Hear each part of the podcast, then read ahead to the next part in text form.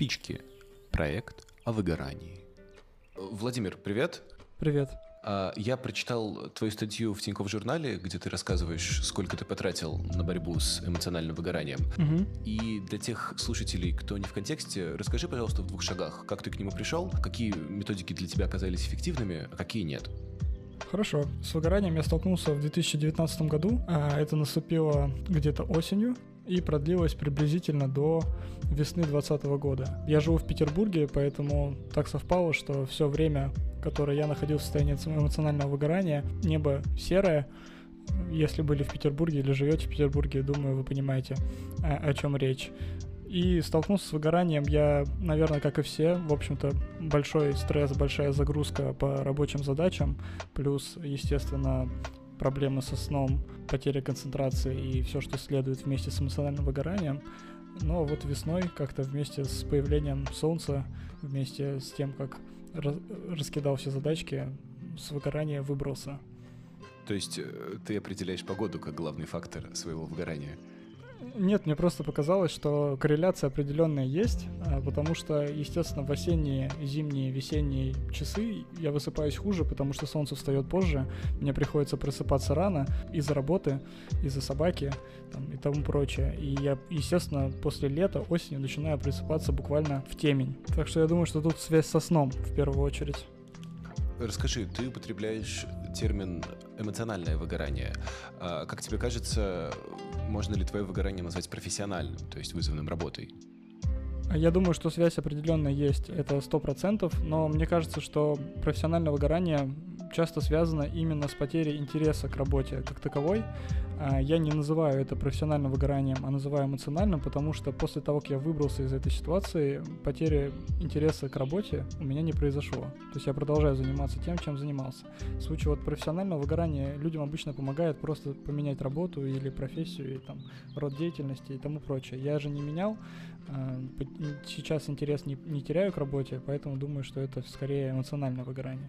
Э, есть такая шутливая поговорка о том, что заводы стоят, все выгорели. А, как тебе кажется, из-за того, что выгорание стало ну, определено как термин только в 70-х годах. А, ну, значит ли это, что оно появилось в 70-х годах? Или люди выгорали также и сто лет назад? Нет, я, я практически уверен, что люди выгорали также и сто лет назад, просто самого понятия не было. Ну, не знаю, думаю, что можно представить себе там рабочего 20-х, 30-х годов, который просто э, после завода приходит э, домой э, или по пути домой заходит в, пи- в питерскую рюмочную и выпивает. Э, для него это вот такой способ борьбы с тем же самым выгоранием, с которым мы сейчас боремся. Просто сейчас мы находимся все, ну или практически все в так или иначе цифровой экономике, и поэтому просто поменялись э, подходы и локации. А сам процесс, я думаю, был абсолютно таким же. А ты в статье рассказываешь про методы, которые тебе не помогли в борьбе с выгоранием. Можешь их э, резюмировать как-то? То есть все методики, которые ты пробовал, но почему-то не случилось. Да, да, давай попробуем. То, что мне однозначно не помогло, это попытаться разграничить рабочее и личное время. Э, учитывая специфику моей работы, я, в принципе, практически всегда нахожусь э, на связи, нахожусь с ноутбуком, в отпуске, не в отпуске, это не важно. Нахожусь всегда с телефоном, постоянно по нему общаюсь, и поэтому мне провести жесткую границу между рабочим временем и моим личным временем просто не получалось. Я думаю, что это связано с тем, что когда вот я даже пытался просто поставить телефон на блок, не принимать вообще никаких входящих, э, отключить все уведомления, у меня просто возникал стресс от того, что я понимаю, что есть вопросы, есть ситуации, которые требуют срочного моего отклика и срочного вмешательства со стороны. И этот стресс, он меня догонял еще больше, и я только, только и думал, что о рабочих процессах и задачах. Поэтому это мне не помогло. А также мне не помогло сократить экранное время. Я несколько раз за свою жизнь пробовал, в принципе, учитывая, что вся работа у меня так или иначе на компьютере или с телефона. Для меня это непростая задачка, но я пробовал сокращать экранное время, потому что однажды прочел статью о том, как вот э, э, blue screen, то есть голубой экран, от смартфонов перед сном, от компьютеров перед сном влияет на то, как мы засыпаем. Мне казалось, и я считаю, что это правильная мысль, что восстановление от эмоционального выгорания очень сильно связано с качеством ну, сна, с качеством питания, со спортивными нагрузками, в общем, с физиологией да, того, что происходит с нашим телом снаружи, то есть э, не, то, не только то, что связано с разумом. И поэтому я пытался также вот сокращать время экрана, но у меня просто не получалось. И даже если я в течение дня смог это время экрана сократить, мне не получалось засыпать. Я ложился в кровать, просто вот думал о, о чем-то стороннем, и в итоге так и не, так и не пришел вот к нормальному сну, там, 8-часовому когда ты рано ложишься и рано встаешь. А, вот эти вещи мне не помогли. И еще, конечно же, а, я в статье писал об одной методике, когда ты пытаешься осмысленно подходить к делу. Вот на работе часто мы сталкиваемся с какими-то рутинными задачами, смысл которых часто бывает неочевидным или его вообще нет. То есть мы автоматически не хотим эти задачи делать, потому что они кажутся пустыми. Зачем тратить на них время и ресурсы, если это бесполезная, бесполезная задача ради галочки.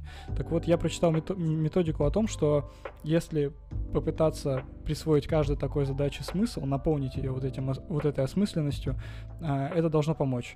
В итоге меня это просто еще больше бесило, потому что я чувствовал, что я себя обманываю. Вот я говорю, вот эта задача классная, вот, не знаю, какой-нибудь э, юридический документ, договор, контракт подготовить, вот это очень весело, это очень полезно. Со мной это не сработало.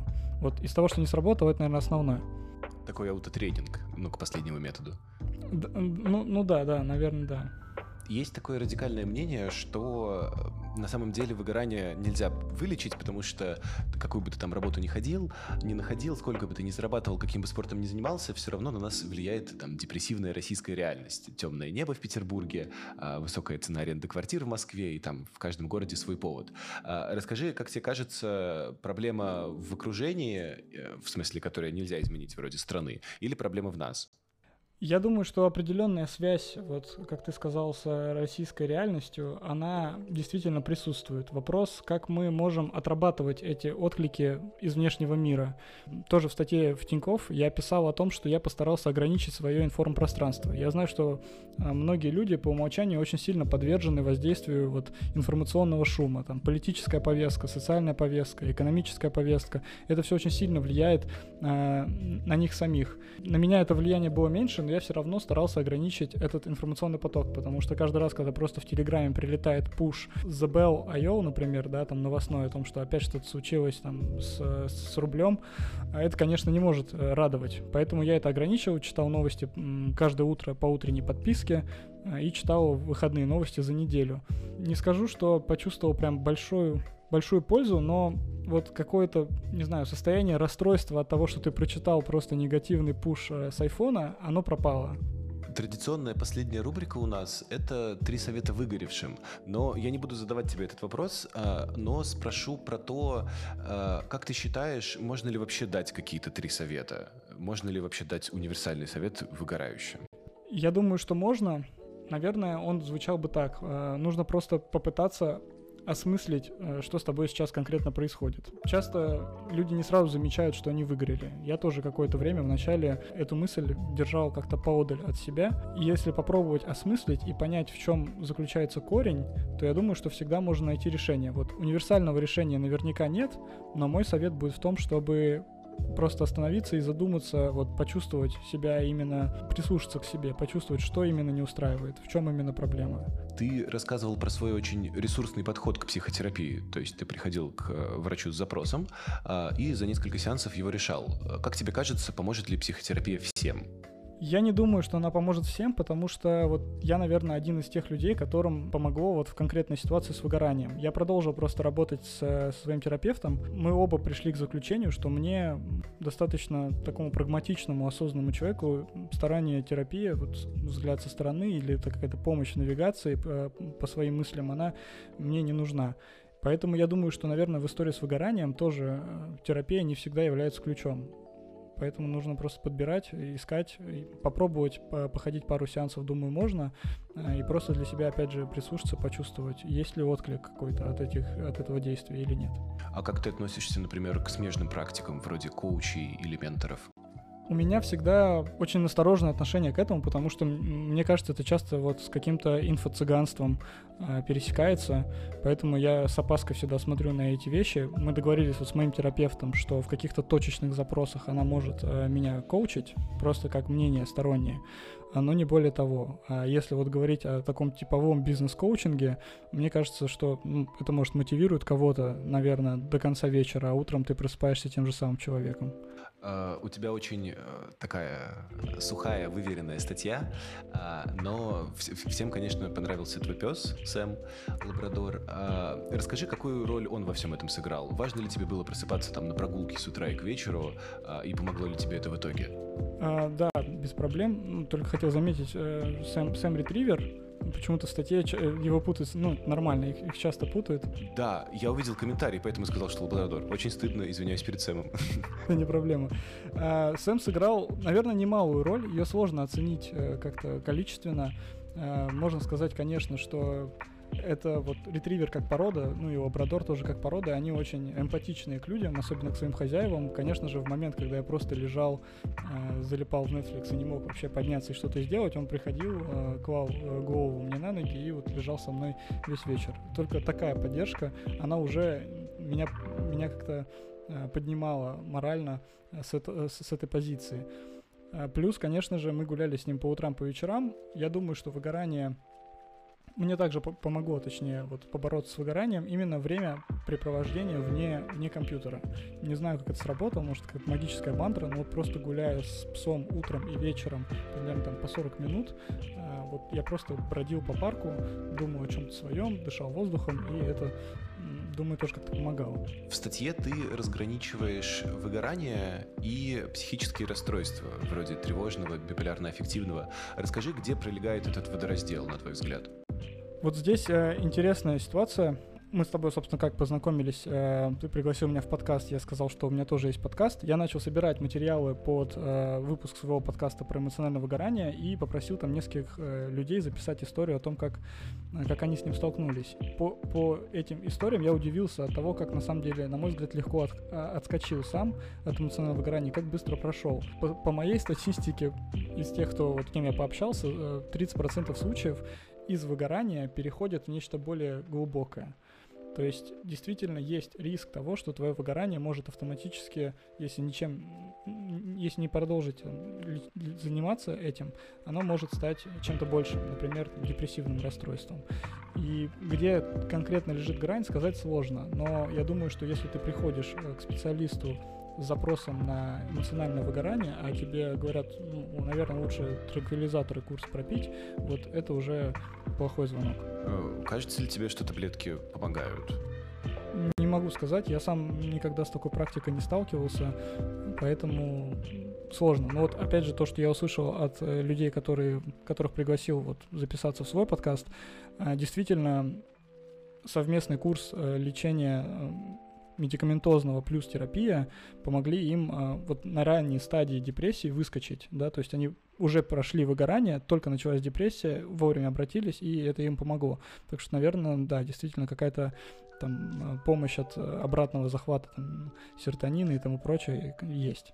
Ты выделяешь режим как самый главный свой э, проводник э, из выгорания.